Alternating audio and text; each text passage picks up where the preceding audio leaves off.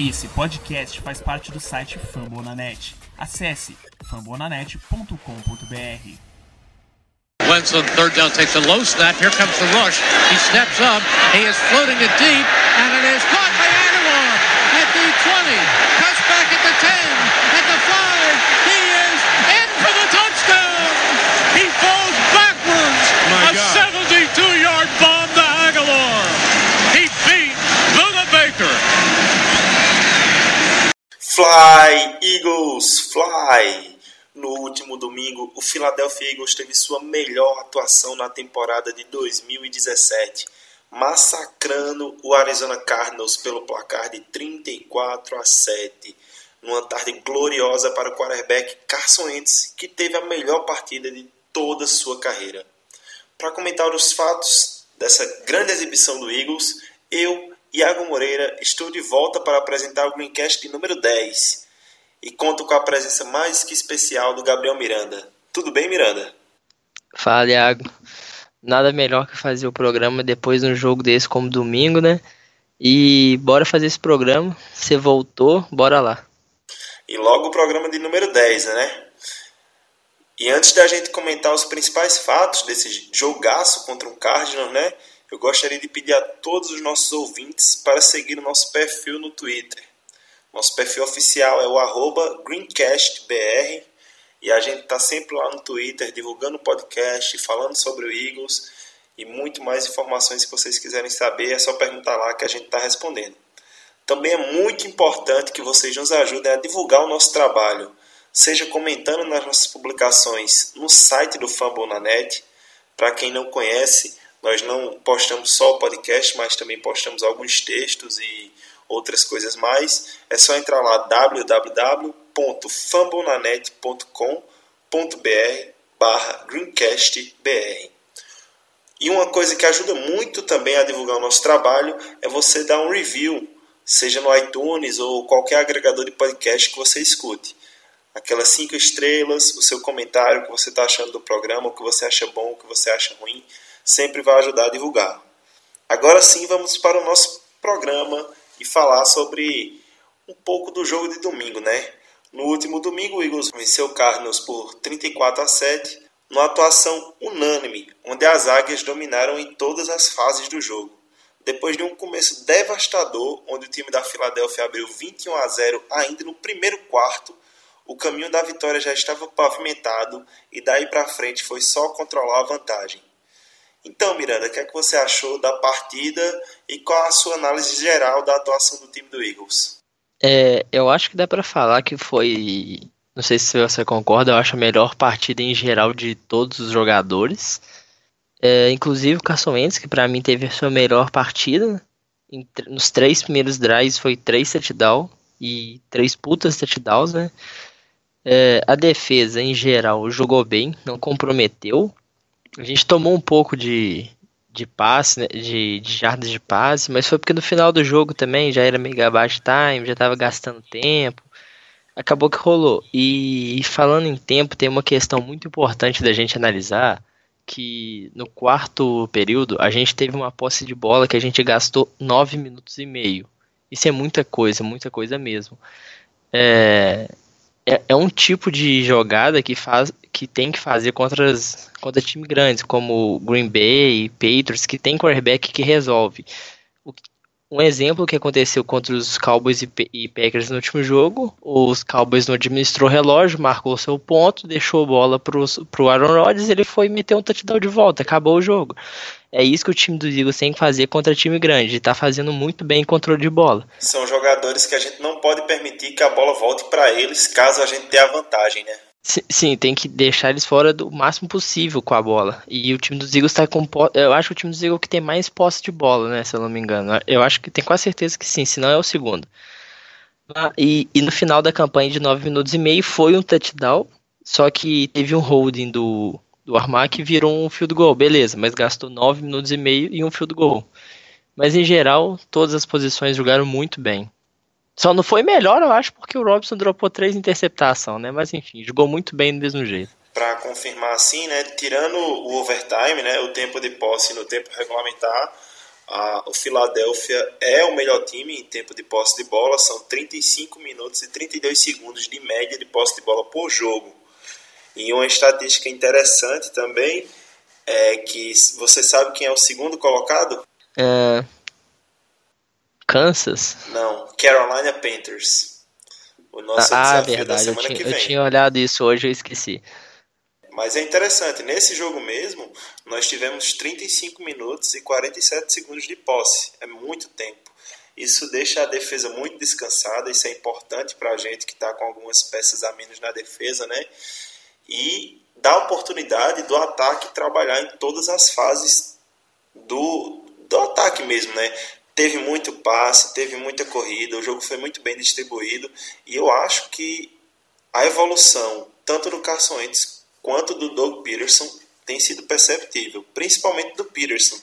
Tem tido chamadas interessantíssimas.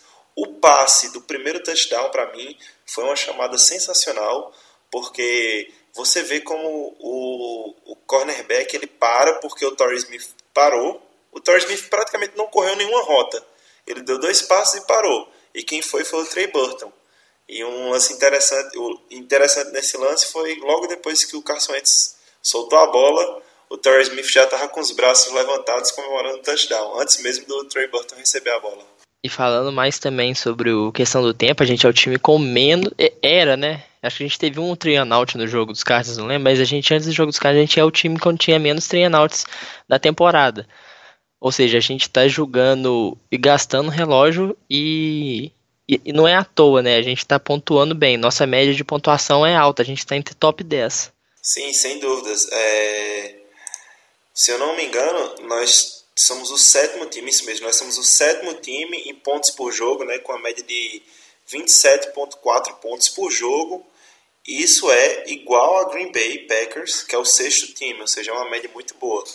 É... Outro fator interessante é que a gente discutiu muito nos últimos programas, eu não estava no último, mas as duas últimas semanas o Eagles predominantemente correu. Nas duas primeiras, predominantemente só passou a bola. Tanto que na segunda o Blount não teve nenhum toque é, na bola, e mas ele foi muito importante em outras fases do jogo, em outros jogos, né? Mas eu acho que ontem, é, o jogo de domingo, foi o que o Eagles teve o maior equilíbrio, né? Foram 30 passes e 33 corridas, se eu não me engano, ou seja, praticamente 50% para cada para cada tipo de jogada. E você vê que, independente de ter sido passe ou corrida, funcionou muito bem, né? O time dos Cardinals tinha uma secundária muito forte, né? É, o jogo defensivo de contra é forte e o, o, que aconteceu no primeiro quarto, acho que abalou totalmente eles em três touchdowns, dois de big play é, contra uma defesa secundária muito forte, é para ter desmotivado a galera lá mesmo. E começando o jogo com 21 pontos na frente, e tendo que forçar o time a mandar passe com sua DL forte, é a melhor coisa que podia ter acontecido pra gente. Pra, pra, é que a verdade é a questão do nosso jogo é em quesito é, é esse para mim. A gente começar com vantagem e forçar o time deles terem que mandar passe. Porque corrida de todo jeito já não tá entrando. A gente é o segundo melhor time contra a corrida. O DL realmente está engolindo. E sem o Fletcher Cox, que é a principal peça dessa DL, mas a gente vê que o time Jernigan também está jogando muito. A gente vai falar um pouquinho mais na frente da defesa em si, né? Porque hoje a gente resolveu fazer um programa um pouco diferente. Falar primeiro do panorama geral do jogo, que a gente já falou, né? Falou uns destaques por cima. E agora a gente vai posição por posição, analisar um pouco melhor, mais a fundo, o time do Eagles, né? Que, como a gente sabe, é, eu vou até fazer uma pergunta para você agora a gente tinha três vitórias e uma derrota, mas muito se dizia que o Eagles ainda não tinha tido uma atuação digna de um time de playoffs. Mas você acha que depois dessa partida contra os Cardinals, o Eagles mostrou que pode ser sim um time de playoffs? Um time que está 4-1 numa temporada dessa, sendo seed 1 na NFC, não tem como falar que não é um time de playoffs, né? Mas eu não, eu acho que o Eagles já estava mostrando poder desde a primeira semana, porque se primeiro jogo pegar o time de, dos Redskins fora de casa é muito difícil. O Eagles ganhou com uma certa facilidade. Foi, foi de frente com o Kansas, chegou a estar tá ganhando no, no quarto período Infelizmente a gente tomou a virada, depois uma interceptação e finalizou o jogo. Mas o Eagles vem dominando, para mim, vem dominando quase todos os jogos. Só não dominou de Kansas mesmo, mas outros jogos para mim dominou todos até com uma certa tranquilidade. Sempre dando aquela bobeirinha no final, mas é dos Eagles isso acontecer mesmo. É, e um dado interessante, né, nós estamos 4-1, mas estamos 2-0 na divisão e 4-0 na NFC.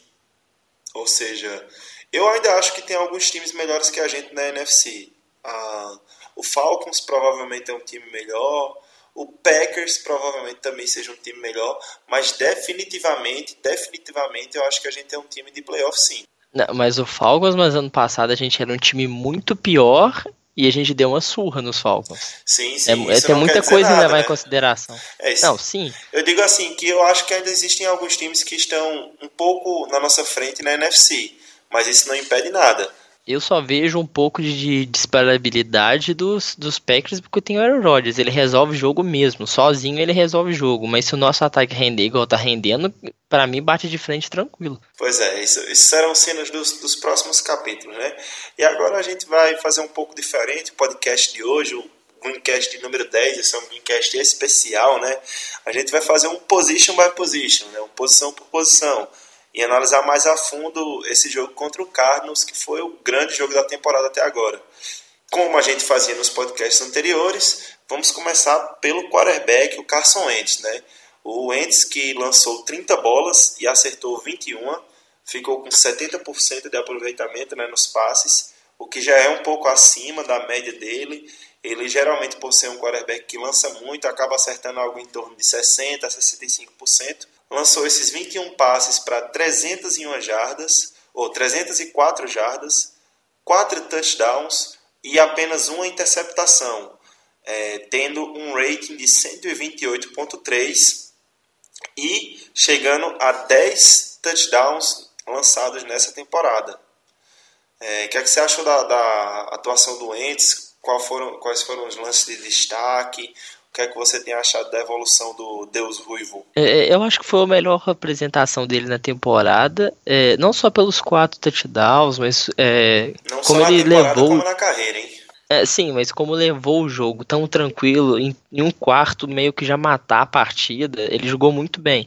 Quem vê essa interceptação, né, vai achar alguma coisa, mas foi, pra mim, a gente brigou muito na hora quando ele mandou essa interceptação. Pra mim foi uma chamada muito burra de quem chamou o passe. Não sei se foi o Peterson, se foi o coordenador ofensivo, porque era o um momento. Wentz, né? Porque ele já tá com É, essa mas eu acho que liberdade. não- Sim, mas eu acho que não- ele, ele não, chegou a mudar o momento da jogada. É, era o momento de correr, acabar com o relógio, garantir três pontos. Foram tentar um touchdown até longo, acho que de 30 jardas, se eu não me lembro, se eu não me É, engano. 30 e poucas jardas ali era. Ma- mandou uma passe, mandou um passe na endzone com dois marcadores em cima, foi interceptado à toa e quase que a gente ainda toma um field goal, porque eles atravessaram o campo, foram chutar o field goal e o Robson bloqueou. Ao menos não saímos tomando ponto, mas foi uma chamada muito burra que pra mim em office custa jogo. Falando um pouco dessa interceptação, eu acho também que foi um pouco de erro de leitura do Wentz, né? Porque a forma que ele lançou a bola, se você ver, é, era para que a bola fosse ou do Ertz ou de ninguém. Porque ele não viu o safety que estava chegando ali por trás, né? Então acabou sendo interceptado. Mas eu, eu não quero nem falar mal do, do Wentz, porque senão vão se revoltar aqui. Porque eu também não sou de falar mal dele. Para mim foi o melhor jogo da temporada dele. Essa interceptação ela pode ter sido até importante para a gente ver que o, o, Wentz ele não se abala com esse tipo de jogada. O cara continuou jogando muito bem. É, tem, tem um, uma sobriedade ele em campo que é incrível para mim. O cara não se abala. Ele tomou um sec na, no primeiro, no, nas primeiras jogadas do drive, do primeiro drive. Ele tomou um sec e o time continuou marchando para o fundo do campo e marcou um touchdown.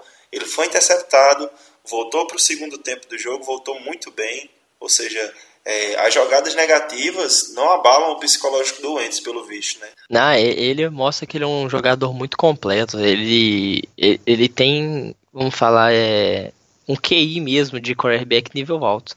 E além desse QI, ele tem a mentalidade de vencedor, né? É, muito, muitos comentaristas e analistas falam que isso não importa muito, Mas eu vejo isso como muito importante. Um cara que é acostumado a ganhar desde o high school, do college, quando ele chega na NFL, ele quer ganhar. Então, é por isso que ele é sempre dito que é o primeiro a sair, o último a chegar. Essa é a vontade de ganhar que ele tem, né? Um, um outro stat né, interessante é que nesse jogo o, o Carson Wentz lançou para oito recebedores diferentes. Ou seja, você percebe o quão dinâmico está sendo esse ataque comandado pelo Doug Peterson, né? Porque para um, um quarterback lançar para oito recebedores diferentes em uma partida é algo muito difícil.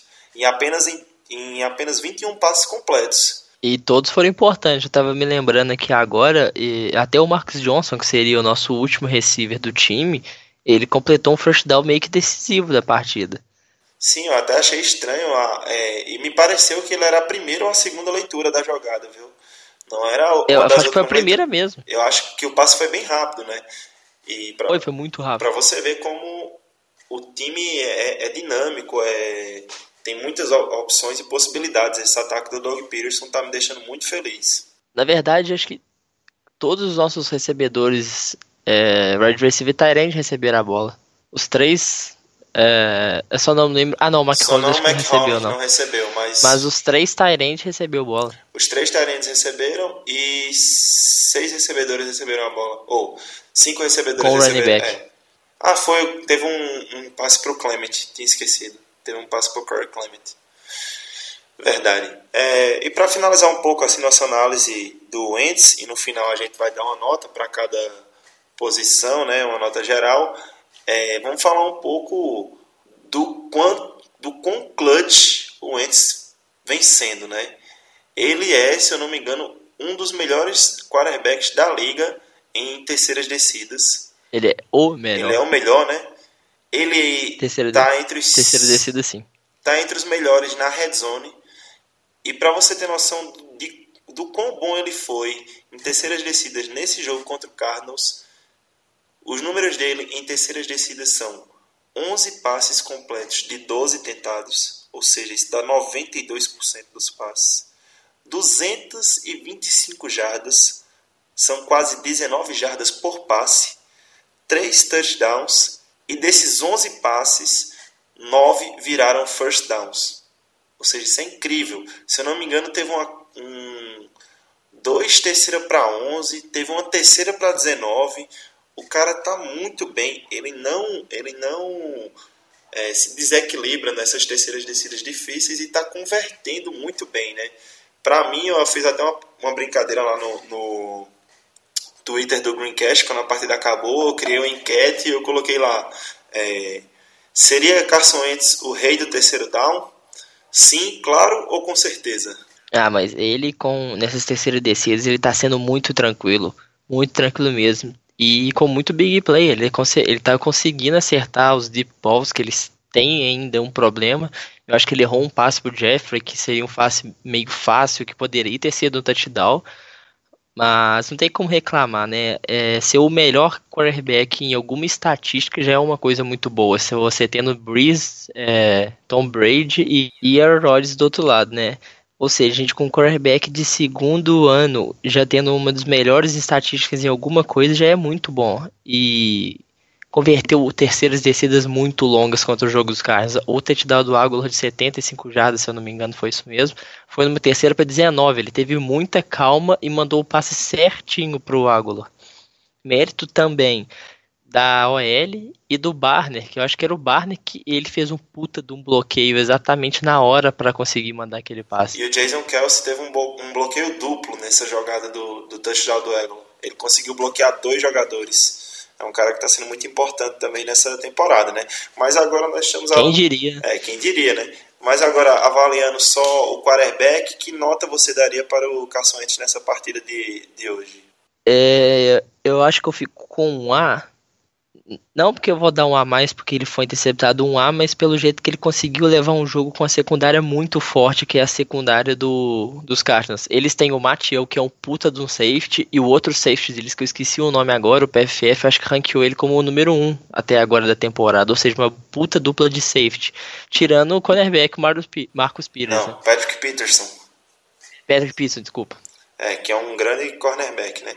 Para mim, essa, esse jogo do, do Wentz foi a mais. É, foi lindo de ver aquele, aqueles três primeiros drives. Tá sendo muito bom assistir ele jogar. Até quando o cara erra, você vê a frustração dele. Mas aí no próximo drive, isso aí já passou e ele já começa a acertar vários passes. Tá sendo muito legal de ver a conexão dele com o Aguilar. O Aguilar está sendo muito importante nesses, nessas conversões de terceira descida. Está sendo melhor ainda ver ele jogar junto com o Ertz. É, o que esse time tem a crescer, não só esse ano como nos próximos anos, vai ser incrível. Mas para mim foi a mais para o nosso quarterback. Jogou muito mesmo. Melhor partida da carreira dele. E agora falando um pouco Sim. dos nossos corredores, né? Que em 33 corridas correram para 122 jardas quem liderou os corredores em toques foi o Legarrette Blount, com 14 toques. Isso era de se esperar já, né? Porque não teríamos o Smallwood.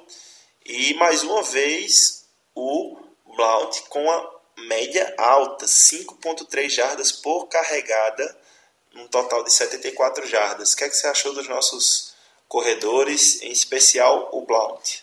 É, mesmo com a gente é, é uma coisa engraçada que eu tinha comentado com o pessoal no grupo, é que a gente foi com cinco running backs pro, pra temporada, né? E foi muito criticado às vezes, falaram muita coisa, e agora a gente só tem dois dos cinco. Uma coisa muito engraçada.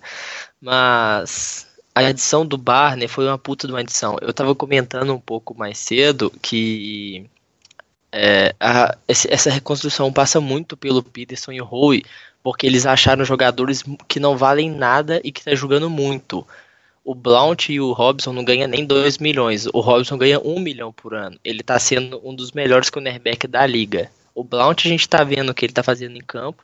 O Long não recebe quase nada, não tem, não tem, é, não, não afeta tanto o cap e está rotacionando muito bem. A troca do Tim Jerningham também foi uma troca mínima e muito boa também. Ou seja, a reconstrução passa muito em cima dos dois. É, eu só falei isso porque a adição do Barner, depois que o Sproles machucou, é uma adição muito boa. Ele, ele como kick return, tá jogando de é, punch return, jogando muito bem. Tanto que ele fez um retorno de 75 jardas, que já entregou a bola na red zone para os Eagles, e foi touchdown do Zach Ertz. Ou seja, é, até que tá chegando, igual o Barner chegou, tá adicionando muito bem. E correu bem, correu e bloqueou muito bem no jogo. Eu acho que faltou um pouquinho do Clement no jogo. Eu gostei mais do Barner do que do Clement até. É, falando um pouco do Blount, né? Ele é o décimo corredor com mais jardas na liga, mas se você ver o número de tentativas que ele tem em relação aos demais que estão na frente dele, é excepcionalmente distante a diferença. Por exemplo, o Fournet, que é o segundo colocado em jardas, ele tem 109 carregadas. O Todd Gurley, que é o terceiro colocado, tem 100 carregadas. O Elliott tem 105, o Le'Veon Bell tem 102. O Legarrette Blount tem apenas 56 carregadas para 323 jardas. Ele está com a, dos 10 primeiros colocados, ele só tem a média de, de jardas por carregada menor do que a do Karen Hunt. Ou seja, ele tem uma média muito alta. Para você olhar um jogador mais com a idade avançada, né? Que o running back é uma posição que necessariamente às vezes é jogadores mais novos por conta de porrada que eles tomam, enfim. É um jogador mais velho e um jogador que é, é, pesado, se você for analisar, né? Os times gostam de usar esses jogadores em red zone, essas que em goal line. E ele tá correndo muito bem, mas também mérito da OL que tá vindo um gap gigantesco para ele. Mas, mas muito boa aquisição dele. Sim, o preço que o Eagles pagou é baixíssimo, é menos de um milhão e meio pro, an é, pro preço ano. Que, que nem ocupa no cap, né? Nem, nem ocupa. E, tem diferença no cap. E a gente tem que elogiar o High Roseman nesse daí, né? Que tá achando peças que estão fazendo a diferença e por um preço baixíssimo. Você pegar o Patrick o Robinson, Robson, um milhão por ano. Ganhando um milhão. E o Blount, menos de um milhão e meio. Ou seja, dois jogadores que estão contribuindo muito, né? É, no jogo corrido você falou também do Barner, né, que foi uma adição que seria exclusivamente para o Special Teams, mas que com a lesão do Smallwood acabou ganhando uma chancezinha ali e conseguiu umas duas, três jogadas interessantes, né? Não foi um jogo de tanto destaque para os running backs, né? Porque foram menos, menos jogadas corridas. Porém, eu acho que foi um jogo sólido mais uma vez para o nosso corpo de recebedores, né? Sim, é... e distribuindo bastante a bola, né? No focando só agora no Jeffrey, acho que contra o jogo contra não sei se Kansas ou Giants focou é, muito passe no Jeffrey, acabou que ele ficou com muito all, muito target, pouca recepção, o pessoal começou a falar algumas coisas, compararam com o Jordan Maps, mas enfim, tá tá distribuindo a bola para todos e todos voltaram a jogar, né? Porque o Smith realmente voltou a fazer o que ele sabe, que vinha muito mal dropando bola. E falar do Ertz, né, que tá sendo o principal jogador de ataque com o Ertz, ó, Quentes, que ele lidera todas as estatísticas de Tyrande em recepção, jardas e, e targets, né? E é o terceiro jogador com mais recepções em toda a liga, se não me engano. Mas antes da gente falar do Ertz e dos nossos recebedores e do, dos outros Tyrants, para finalizar a sessão dos nossos corredores, é, que nota você daria para o nosso corpo de corredores nesse jogo contra o Cardinals? Olha, eu daria uma nota A menos, porque na verdade nem precisou tanto do jogo corrido, né? Porque o jogo já ficou meio que resolvido desde o começo, mas quando precisou, o, o jogo corrido foi perfeito, entrou muito bem e até nos bloqueios, como eu disse, que salvou muitas big plays.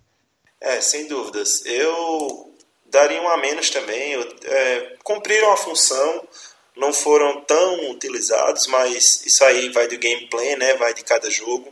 Mas quando foram é, chamados para executar, executaram da forma correta. O Blount mais uma vez se destacou, 74 jardas. Para mim, a média dele de jardas por carregada tá, tá muito boa, tá muito alta e tem ajudado muito o time, né? E você vê que quando ele não está sendo utilizado na corrida, ele tá procurando os bloqueios mesmo, ele não tá fugindo, ele tá, tá jogando muito bem. A mentalidade do, do nosso corpo de corredores está muito boa. Agora passando para o nosso corpo de recebedores, né? Falar tanto de receivers quanto de tight a gente volta para aquela estatística, né? Que o, o, o Ents conseguiu conectar com oito diferentes recebedores. Mas para mim, dois deles têm chamado mais atenção. Um é o Aguilar e o segundo é o Words. Qual deles você quer analisar primeiro? Ah, vamos de Aguilar, né? Ele tá com moral essa semana.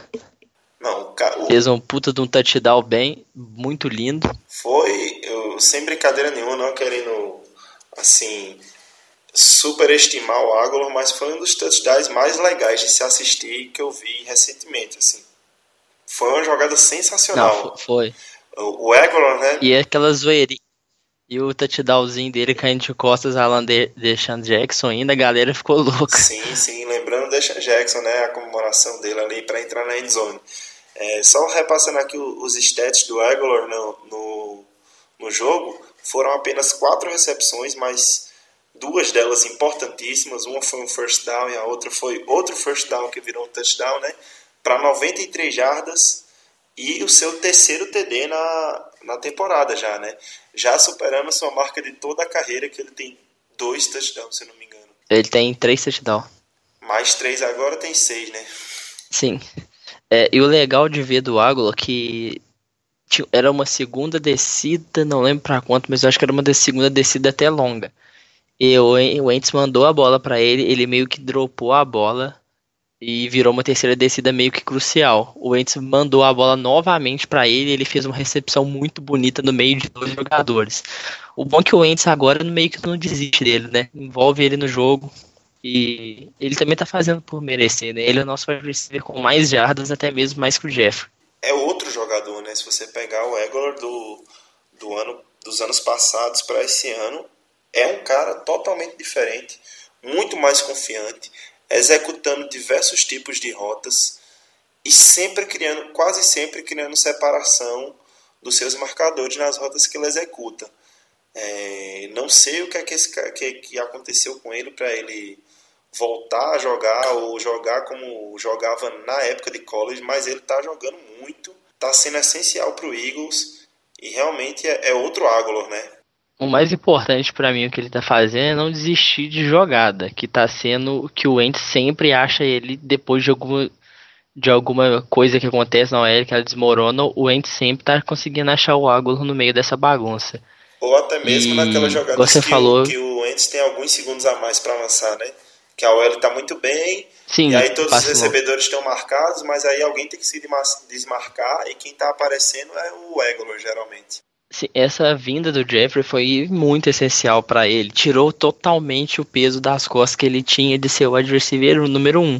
O Jeffrey não tá fazendo lá aquelas coisas que eles fazem, mas ele é o mais importante de wide receiver pra mim do mesmo jeito. Ele puxa muita marcação e libera espaço. Foi o bastante que a gente viu nesse jogo contra, contra os Cardinals. Verdade. É, muito tem se falado sobre o papel do, do Jeffrey nesse time, mas o Jeffrey está sendo importantíssimo em várias jogadas por puxar a marcação e mesmo quando ele está marcado, quando a bola vai para ele, ele tem sido um alvo até que confiável nas duas partidas, né? É, mas agora voltando um pouco para o Words, aquilo que você já tinha falado até antes, é, seria hoje Carson Wentz e Zach Ertz a melhor dupla de quarterback e tight da NFL? Melhor, vamos dizer assim, quando saudável é Tom Brady e Gronk, mas a questão é que o Gronk nunca fica saudável, né? Já tá perdendo o jogo de novo nessa temporada, mas a dupla Wentz e Wirtz com Kelsey Smith tá jogando muito essas duas duplas, muito mesmo. É, eu acho que, di- digamos que o Wentz e Ertz seria a dupla mais produtiva, né? Os caras estão jogando muito. O, o, pra você ter noção, o único jogador que teve mais de 10 alvos do Wentz essa partida foi o Ertz. Teve 12 alvos, ou seja, ele realmente é o alvo de segurança do Wentz e vai continuar sendo até o final da temporada. E se continuar nesse ritmo que ele tá, vai passar das mil jardas fácil. E se Ertz começar a continuar jogando nesse nível, vai ser talvez o primeiro ao pro dele da carreira, né? Porque Pro Bowl já não vale muita coisa mesmo. Pois é, né? E passando agora um pouco para um cara que teve um, um jogo breakout, né? um jogo muito importante. Torrey Smith vinha sendo muito criticado na Filadélfia por conta dos seus drops e conseguiu anotar um belo touchdown, né? Contra o Cardinals. E uma partida sólida, né? Também, quando as bolas foi, foram em direção a ele, ele conseguiu receber e fazer algumas jogadas importantes. Teve uma de pouquíssimas jardas, mas também um touchdown belíssimo, né? Com um belo passe do, do Carson Wentz. E uma boa separação também que ele tinha conseguido. Ele cortou pro meio, o safety não conseguiu acompanhar ele, aí já é um abraço, né? Um jogador que tem a velocidade que ele tem. Fez o seu papel de esticar campo muito bem no jogo, e nesse jogo ele conseguiu segurar a bola, no, no que nos outros jogos não conseguia. Que esse é o Mas diferencial foi um dele, jogo né? perfeito. Esticar o campo. Sim, ele veio pra esticar o campo. né? Ele veio pra isso e tá fazendo isso, tanto que o Wurtz está destruindo pelo meio. Com certeza. E aí, só repassando alguns números de alguns jogadores, né? Como a gente falou, quem marcou touchdown? Egolor teve um touchdown, 93 jardas para 4 recepções. O Torrey Smith também teve um touchdown e 3 recepções para 70 jardas. Zach Ertz, 6 recepções, 61 jardas e um TD. Alshon Jeffrey, 3 recepções para 31 jardas. E Trey Burton, que teve duas recepções para 16 jardas e um touchdown. É, que nota você daria para o nosso corpo de recebedores e na partida contra o Carlos, Miranda? Ah, eu acho que que um A, um A, porque dois, dois touchdowns de big play igual foi, não tem como achar ruim não, viu? Foi, foi duas jogadas sensacionais. Ah, sem dúvida. Dentro, dentro de uma secundária forte dos Cardinals, Sem dúvida foi nota A para mim também. É, não teve, acho que não teve muitos erros ou nenhum erro crucial dos recebedores nesse jogo. Foi um jogo sólido, né? É, conectar com oito recebedores diferentes é algo muito, muito único numa partida, né? E para completar agora a nossa análise do ataque do Eagles nessa partida, vamos analisar OL, né? O, o Jason Kelsey, Brandon Brooks, Lane Johnson e depois vai Dye, é, Wiz e Chance Warmack e também o Jason Peters. É, a OL mais uma vez teve uma grande partida, né? muito bem, até mesmo depois da saída do Lane Johnson, que para a gente é, realmente é o jogador mais importante, um dos mais importantes dessa OL, junto com o Jason Peters, é o Lane Johnson. Ele teve uma lesão né, na cabeça, acabou indo para o protocolo de concussão E aí teve que entrar o segundo anista Vaitai, né? E entrou e deu conta do recado, né? Não cedeu nenhum sec, nenhuma pressão e nenhum QB hit e jogou quase 70% dos snaps. A OL como um todo cedeu apenas dois sacks durante todo o jogo e abriu bons gaps para os corredores conseguirem suas jardinhas, né? O que é que você tem a destacar aí da nossa OL, Miranda? Depois que a nossa OL entrou com o Wiz, é, ela cresceu como um todo, tanto que a gente teve 200 jardas corridas é, e eleito pelo PFF segundo melhor time contra é, para passe, né? É, o pior fica pelo Lane Johnson, que sofreu essa lesão, talvez não joga contra os Fantasy, mas a questão é que o Vaitai tá entrando e tá entrando muito bem. Ele jogou de LT e GRT já nessa temporada e não comprometeu nada de nada. Jogou muito bem. Pois é, e isso tem sido uma constante no Eagles, né? Mesmo quando jogadores que são, é, como é que eu posso dizer, peças importantíssimas para o time do Eagles se contudem, a gente tem bons reservas que estão dando conta do recado. É o caso do nosso defensive tackle Bo Allen, é o caso do Vaitai, que entrou muito bem já em algumas partidas, já substituiu o Peters em outra ocasião e, e ontem substituiu o Johnson. Ou seja, são backups que estão jogando muito bem, né? Outra, outro fator interessante dessa OL é a dupla Kelsey e Wiz. Parece que quando o Wiz está em campo, a produção do Kelsey melhora muito. Eles estão jogando muito bem, um ao lado do outro, e até quando eles precisam fazer aquele bloqueio duplo, é, parece que sai melhor executado, né? Você vê como, como essa química entre os dois tem ajudado é, a nossa OL, né? Mas uma coisa que eu tenho a dizer e pedir, é óbvio que ele não vai escutar isso, mas Doug Peterson, por favor, para de rotacionar a posição de left guard, velho não precisa mais dessa rotação. Chase que não precisa de jogar 30, 40% dos snaps. Pode deixar o Is como titular absoluto. É notório como o time joga muito melhor quando o Is está de titular absoluto, né, Miranda? Na verdade, a gente não sabe por que, que ele está rotacionando o Chance Warlock, porque o Is é muito melhor que ele, realmente, dentro de campo ele vê. Tanto que na último drive nosso, é, o Transformar que fez um holding que tinha sido um touchdown. Até que é, não precisa dessa ver que o Wiz é melhor. Não, todas as estatísticas com o Wiz é muito melhor, só que eu não sei se ele rotaciona, a gente não sabe se ele rotaciona para ser tentar evoluir o Airmac, a gente não sabe, não tem como saber.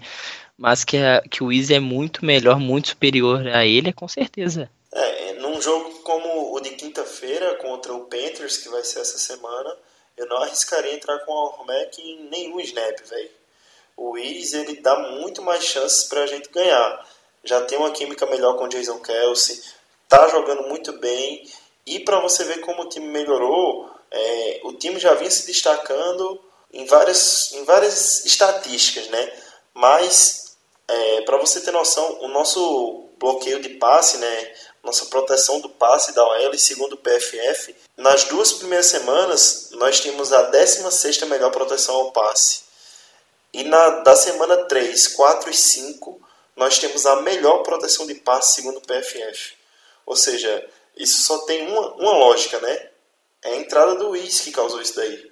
Quem vê o jogo vê mesmo que realmente a proteção para passe e até para corrida tá muito boa a entrada do Is melhorou tipo 100%. A gente estava muito preocupado com o seu malo jogando. Sofrer. A maioria do sec foi tudo em conta do seu malo, né?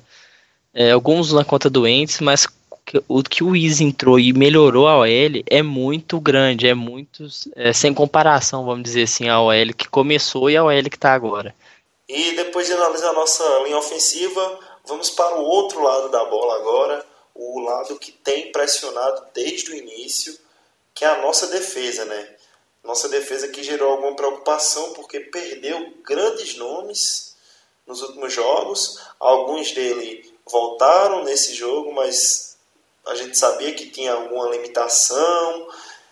Porém, como jogou nossa defesa mais uma vez, praticamente fechou a porta na cara do Cardinals de todos os tipos que de jogada que o Cardinals tentava não dava certo a gente já sabia que o Cardinals não tinha um bom jogo corrido, que o forte deles era o deep pass, né, o passe longo, mas a defesa do Eagles permitiu apenas um touchdown e apenas 31 jardas corridas. O que, é que você achou da, da defesa do, do, Eagles nessa partida e quais foram os, os destaques para você, Miranda? Igual eu falei, a defesa não comprometeu, mas quem vê estatisticamente apenas o jogo vai ver que a gente tomou quase 300 jardas de passe. Mas a gente estava enfrentando o quarterback que era o segundo com mais jardas e o que mais tenta passe na NFL. Consequentemente, você tentar muito passe, você vai ser interceptado, mas consequentemente você vai conseguir muita jarda também. Em geral, nossa defesa foi muito bem e os cornerbacks também foram muito bem.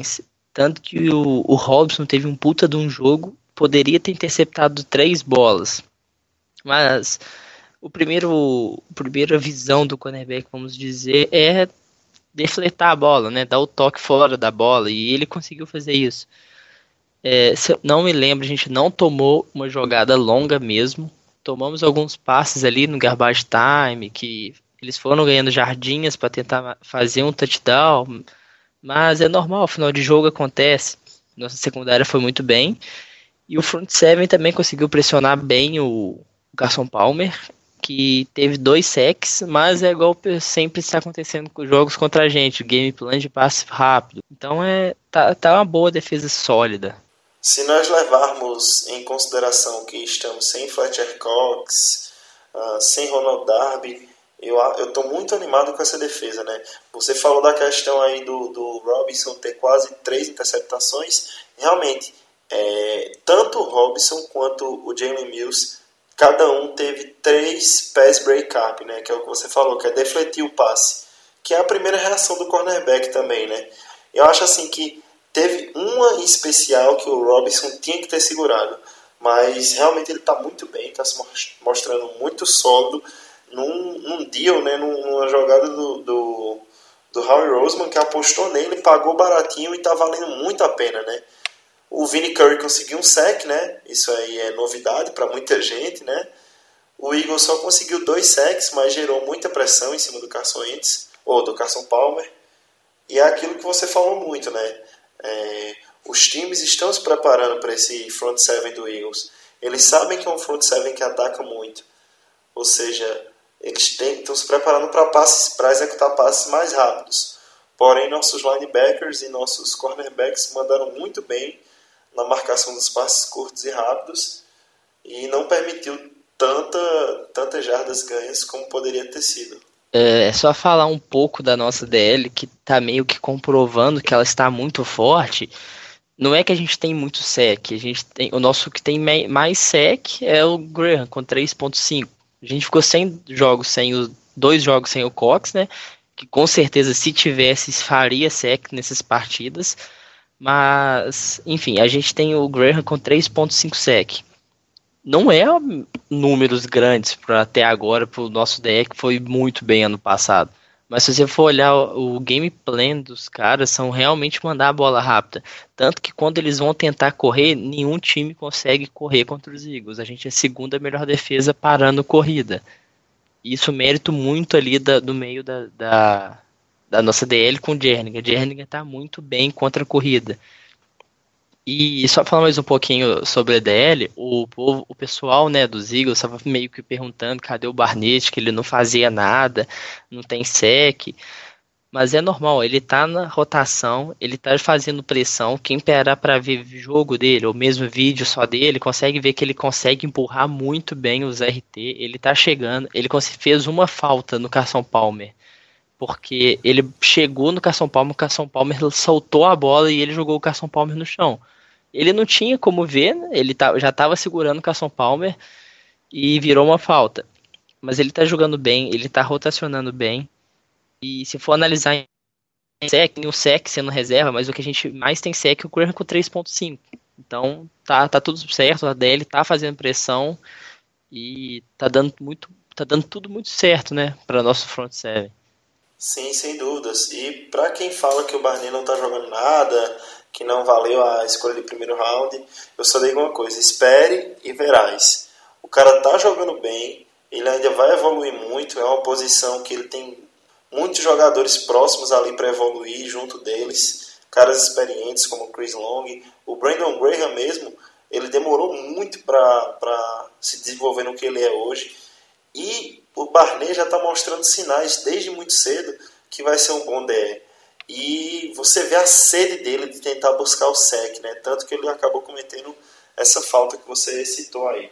Eu, eu confio muito no Barney, eu estou gostando do que ele está mostrando e eu acho que cada vez mais ele vai ganhar mais espaço. É, que nota você daria para esse jogo da nossa defesa, Miranda? Uma defesa que coloca o Carson Palmer a 7 pontos, um A. Sem dúvida, né? Foi o melhor jogo da temporada do Eagles, então não vai ser difícil de sair distribuindo nota A para todo mundo. Para mim também foi nota A defesa. É, foi um jogo que até os safeties que não vinham jogando tão bem jogaram muito bem hoje e a gente espera muito deles, né? Porque eles jogaram muito é, ano passado.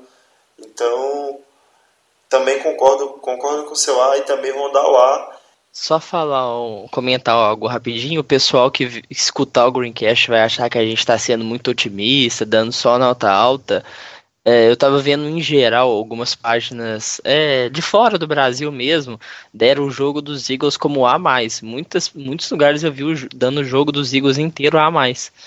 É, não, não tem como ser diferente. O time conseguiu jogar bem em todas as fases. Corrida entrou, o passe entrou, a defesa jogou muito bem como um todo, entendeu? Não permitir o Arizona Cardinals marcar mais do que um touchdown é muito bom isso, né? E por fim o Special Teams, né? Que adição foi essa do Barney ao Special Teams.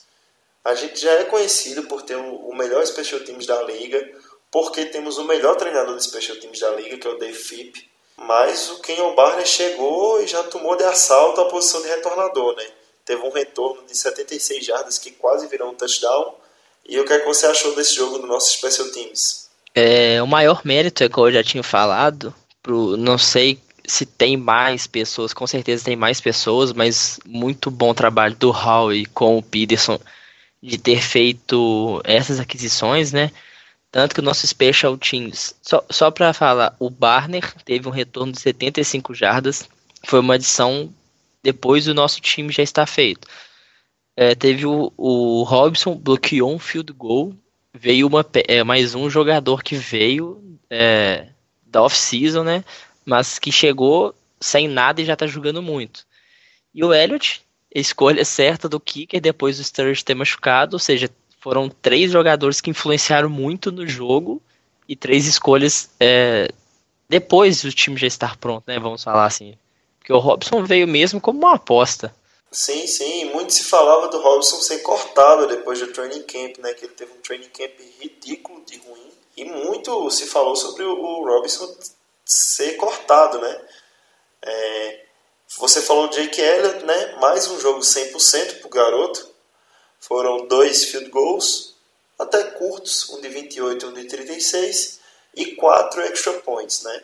Jake Elliott se firmando cada vez mais como o kicker do Eagles. Mostrando mais uma vez que é o melhor Elliott da NFC.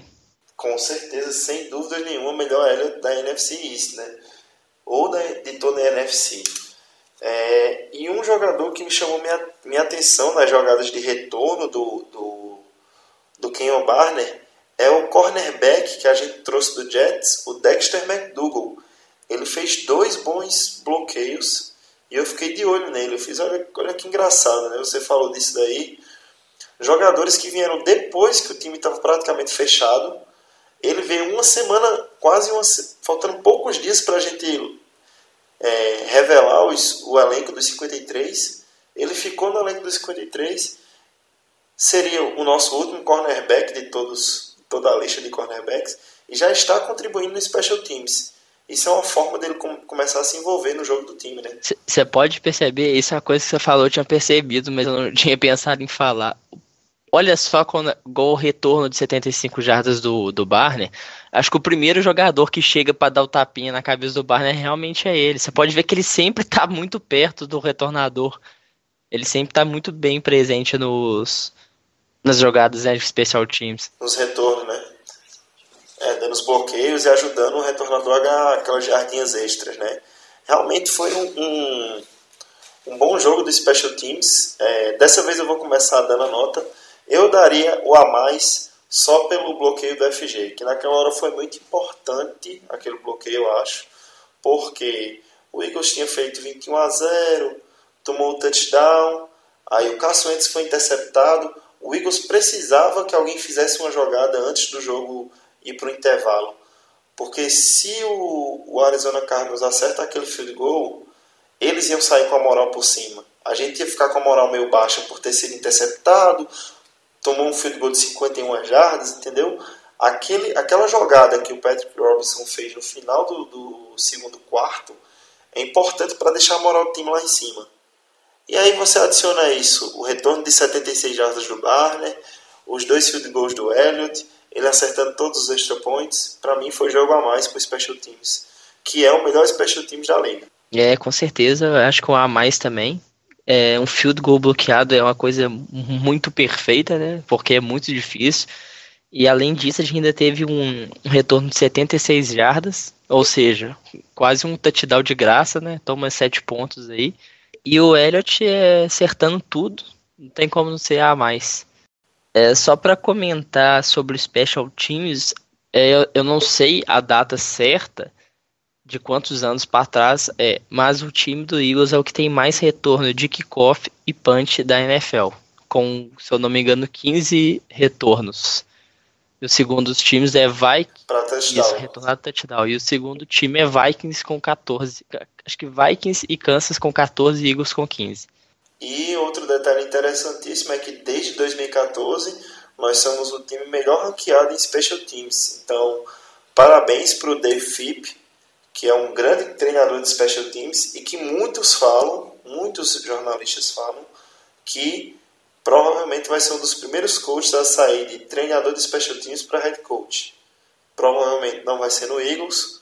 O Eagles vai perder muito quando isso acontecer. Eu espero que isso demore um pouco, mas isso só comprova o trabalho excelente que o Dave Fipp vem fazendo né, no special teams.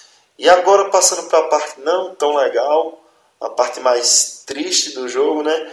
Nós vamos dar agora o nosso protocolo de lesões, falar quais jogadores provavelmente não estarão em campo quinta, quem está se recuperando, quem está contundido, né? Infelizmente, essa semana é uma semana curta, né? Jogamos no domingo na Filadélfia e jogaremos quinta em Carolina, né? Então, os jogadores que se contundirem no domingo não tem tanto tempo para jogar assim. É um jogo de prime time e a gente já começa falando do Lane Johnson, né? que teve uma contusão domingo durante o jogo. Durante o jogo foi dito que seria uma contusão na cabeça e todo mundo ficou naquele medo dele ter ido para o protocolo de concussão, né? E realmente foi confirmado nesta segunda-feira que ele foi para o protocolo de concussão. Então, muito provavelmente estará de fora do jogo de quinta, porque geralmente não se sai tão rápido desse, desse protocolo de concussão, né? A liga leva bem a sério isso daí, né, Miranda? É, isso leva a sério e eu já tinha comentado, é, o Lane talvez não, vol não jogue, porque é o jogo de quinta-feira. Se fosse um jogo domingo, eu acho que ele iria jogar, porque geralmente eles liberam com um pouco mais de tempo, mas como o jogo é corrido, é quinta-feira, eu acho que o Lane não vai conseguir jogar por conta dos médicos não liberarem ele um jogo tão importante, né, contra os Fenders, mas o Vaitai pelo menos tá, tá entrando, tá, deix, tá jogando bem. Espero que o Lane volte 100% contra os Redskins, né, que para mim é o jogo mais importante da temporada. E é engraçado, né, porque essa questão da concussão, o jogador, depois do dia que acontece, ele se sente totalmente bem. Mas como é algo muito sério e na região da cabeça, aí realmente a, a liga leva isso muito a sério e analisa minuciosamente até poder liberar o jogador, né? Outros dois jogadores que não treinaram nessa segunda-feira, um é certeza que não jogará quinta, que é o Ronald Darby, e o outro é o Wendell Smallwood, mais uma vez não treinou. Você acha que ele vai acabar ficando de fora de novo? Duas semanas sem Smallwood? É, ao meu ver, né, eu achei que ele já estaria pelo menos no, no treino limitado. Mas para ele não ter treinado o jogo já ser na quinta-feira, talvez ele não jogue mesmo, não. E aí, a gente viu que o jogo corrido consegue se virar bem contra ele. Óbvio, ele não é uma peça tão importante, mas ele dá mais versatilidade ao time, né?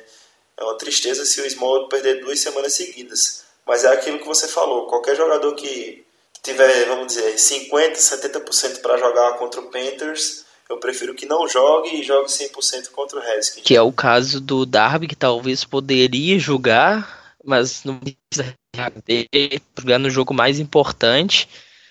E até mesmo o Cox, né? Que hoje pelo menos deu uma treinadinha, mas a gente não sabe ainda do, se ele é, vai ou não jogar. É, como esse podcast está sendo gravado na segunda, o melhor report de, de lesões será o de amanhã, né, o de terça-feira, porque já é praticamente definitivo para o jogo de, de quinta-feira. Mas aí, falando do, do treino de, dessa segunda, os jogadores que treinaram é, limitados, né, foi três defensive tackles, o Bo Allen, o Fletcher Cox e o Destiny Vael, e um defensive end que foi o Chris Long. Eu acredito que o Bo Allen e o Chris Long, como jogaram domingo, não deve ser nada preocupante e devem jogar nessa quinta.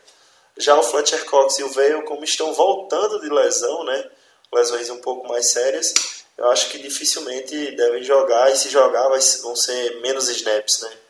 Ah, eu acho que o Allen e o Chris Long são mais poupar mesmo, né, de desgaste físico do domingo. Sim, sim. Tanto que não foi relatado nada de nada de lesão de nenhum jogador domingo, só do próprio Lane, né, com a concussão. O Cox, e o Vail, para mim o Vail não deve ir pro jogo, porque a lesão dele foi mais séria, ele tá fora desde a primeira semana. E o Cox foi uma lesão menos séria, mas é, toda lesão acaba tendo um ponto, né? Mas só do Cox ter voltado a treinar, mesmo que seja limitado, é uma, é uma, é uma, é uma luz no final do túnel muito grande pra gente. Porque se ele jogar contra os Panthers, vai ser muito bom. Vai ser um. A DL aumenta dos 100% né, de força. Muda totalmente o gameplay. E uma DL que já tá jogando muito, Sim, né? mas com o Cox, é igual o Edu sempre fala, com o Cox na sua DL, seu adversário tem que fazer um game plan para o jogar contra o Cox, porque é muito diferente. Para o Cox, exatamente. É, mas se ele não tiver 100%, eu prefiro que ele não jogue, porque a DL tá dando conta e que ele volte junto com o Vael e junto com o Darby para o Monday Night, né, contra os Redskins, que para mim vai ser o mais importante e vai e pelo jeito vai voltar todos os jogadores a 100%. Só o Jones que não. Sem dúvida vai ser o jogo mais importante da temporada, vai ser o jogo mais importante da temporada até Sim. agora. Mas voltando para as contusões, os jogadores que treinaram 100% sem nenhuma limitação e que tiveram limitação recentemente foi Corey Graham, Jordan Hicks, Rodney McLeod e Jalen Watkins. Grandes reforços para nossa secundária, né? Porque uma secundária não é feita só de titulares. Tirando Jordan Hicks, são três safeties aí que estão voltando a treinar 100%. É, o bom ver que eles voltaram a treinar 100% é que realmente eles estão 100%, né? Faz falta, é, porque NFL é um jogo que reveza muito posição. E como a gente estava sem profundidade do jogo de secundária com safety, tá, é, piora, piora bastante. Mas com os Cardinals, só do Graham ter voltado, ter mais um safety em cima do Maragos, é uma coisa muito boa, tanto que a gente viu um bom desempenho dos safeties no jogo contra os Cardinals. E o Corey Graham foi muito usado, se eu não me engano, foi quase 50% dos snaps ou um pouquinho mais. Não lembro de cabeça agora. E é isso aí que é interessante, porque a gente tem um coordenador defensivo muito criativo também. Ou seja, ele tem várias formações e ele realmente utiliza muito os jogadores que ele tem de diferentes maneiras. E agora, só para repassar para o torcedor, né, mas é óbvio que ele já sabe disso, depois dessa vitória contra o Cardinals, o Eagles continua liderando a NFC East com quatro vitórias e uma derrota, mas o melhor de tudo, dos três adversários da NFC East, um não jogou, que é o Redskins, que continua em segundo lugar agora com duas vitórias e duas derrotas, e os outros dois perderam. O Cowboys perdeu para o Packers e agora é o terceiro colocado da NFC East com apenas duas vitórias e três derrotas, e os coitados dos Giants estão com zero vitórias e cinco derrotas.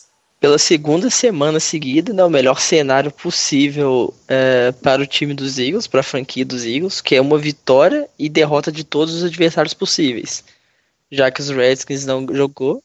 criando aquela gordurinha para queimar, né? Sim, sim. Se a gente perde para os Panthers, é, não vai ser nada demais, porque com certeza eu acho que o time está bem focado nos Redskins. Se perde para os Redskins, a gente ainda é líder da divisão. A gente tem, ou seja, dois jogos de vantagem na divisão. Só não pode querer relaxar igual o time dos Eagles relaxa, né? Mas está tudo muito bem encaminhado. Não, eu acredito que a gente não pode pensar tanto em perder assim não, mas realmente o jogo contra o Panthers, por ser fora de casa, não seria nada absurdo perder. Mas eu acho que vai ser um jogo pau a pau. Então a gente já vai seguindo na nossa pauta, chegando ao final do programa. Vamos fazer uma análise breve do jogo desta quinta-feira, Prime Time Thursday Night Football, Eagles e Panthers. Dois times com o mesmo recorde de quatro vitórias e uma derrota e dois times que estão jogando muito bem. Qual é o panorama para esse jogo de quinta-feira, Miranda? Eu vou começar falando de lesões, né? Porque eu sempre falo dessa parte do time adversário. Do que eu estou atualizado, por enquanto que eu sei de lesão, é Greg Olsen, né? Que já tá com essa lesão há um tempo fora da partida. E eu acho que o safety titular dos Cardinals também está. Dos Cardinals, desculpa. Dos Fentres está fora. Eu acho que o outro safety titular deles. O Kurt Coleman, né? Sim, é esse mesmo, Iago. E o segundo safety deles da posição também acho que está, está com alguma lesão. É, repassando só algumas notícias de lesões mesmo de jogadores mais importantes. É, eu acho que tem alguma baixa na OL, mas a gente não tem que preocupar com lesão, né? Tem que ir para cima com tudo.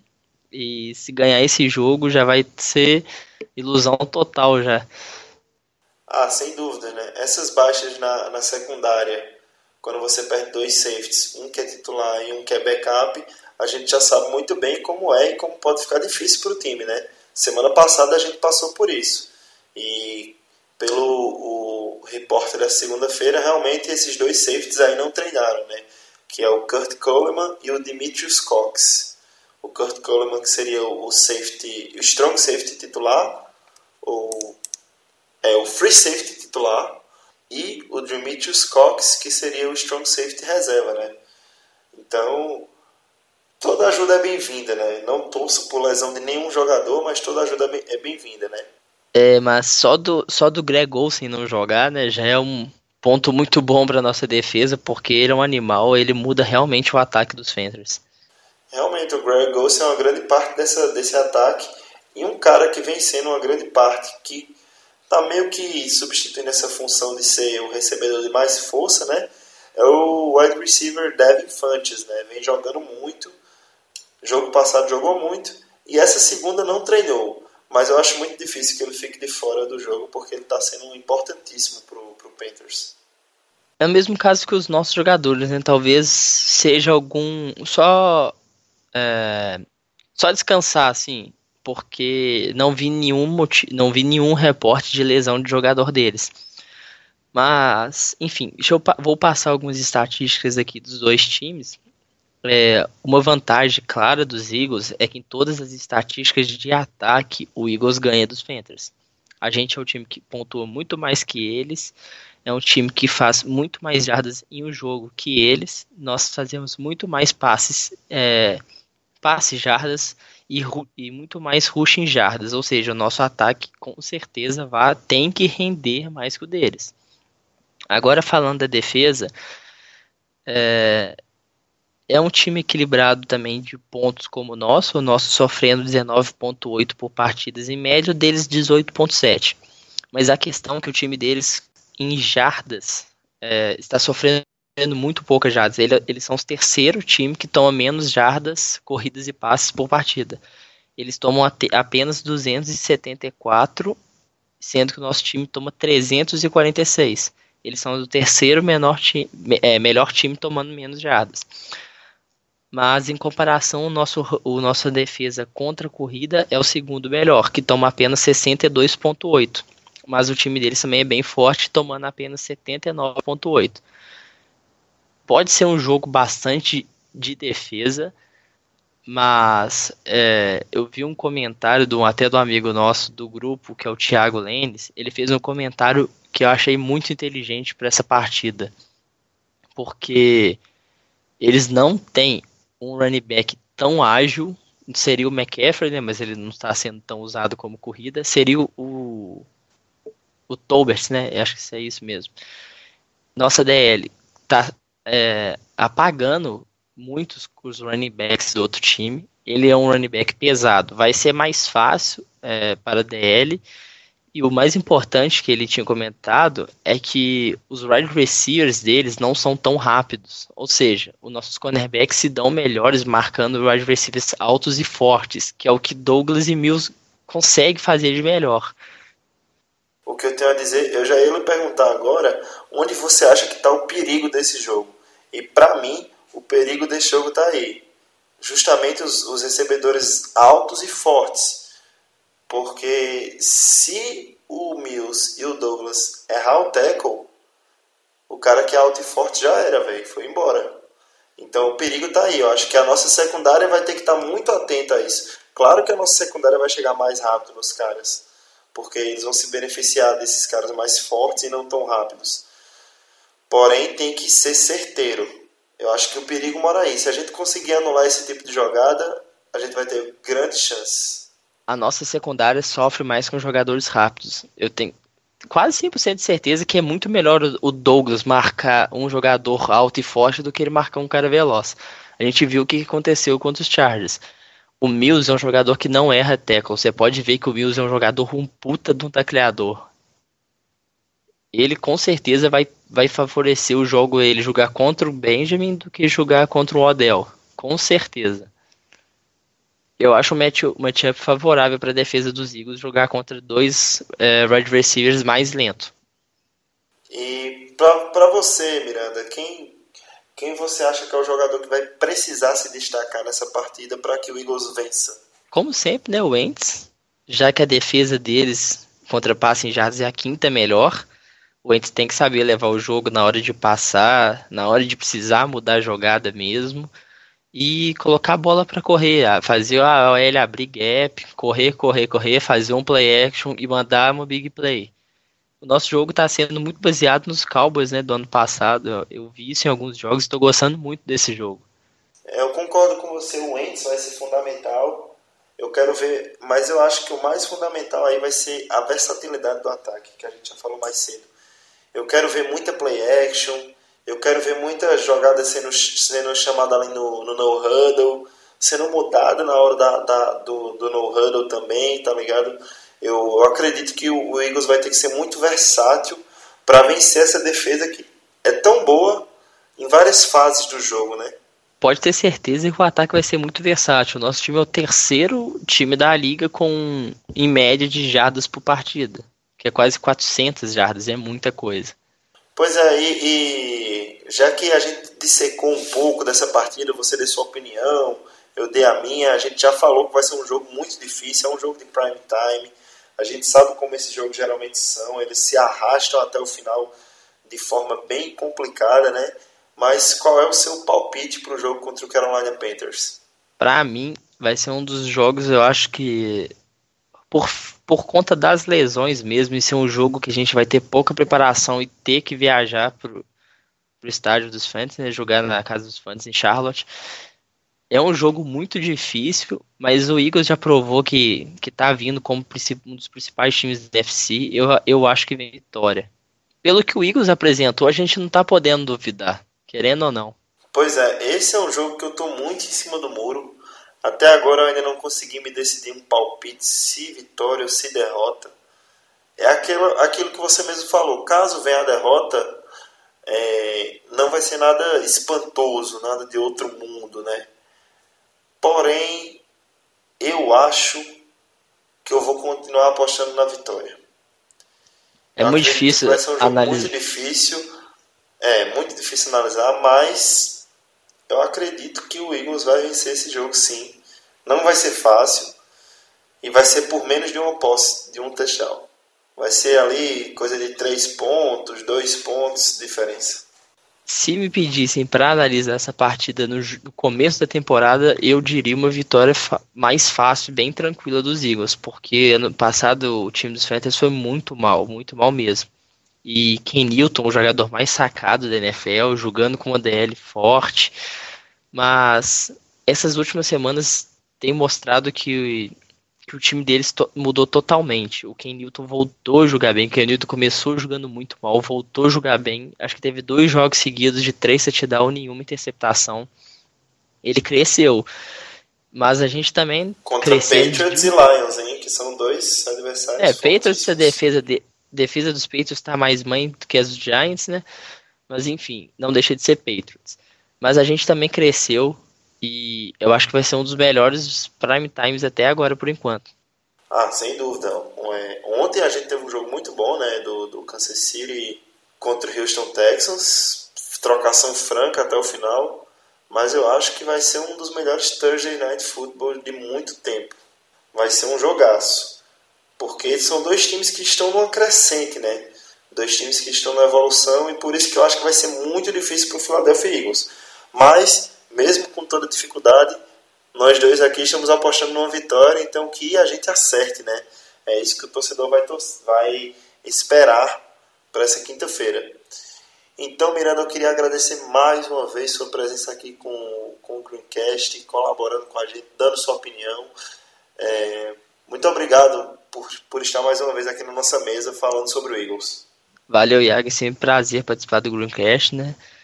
É, amo falar sobre o Eagles, é muito bom participar.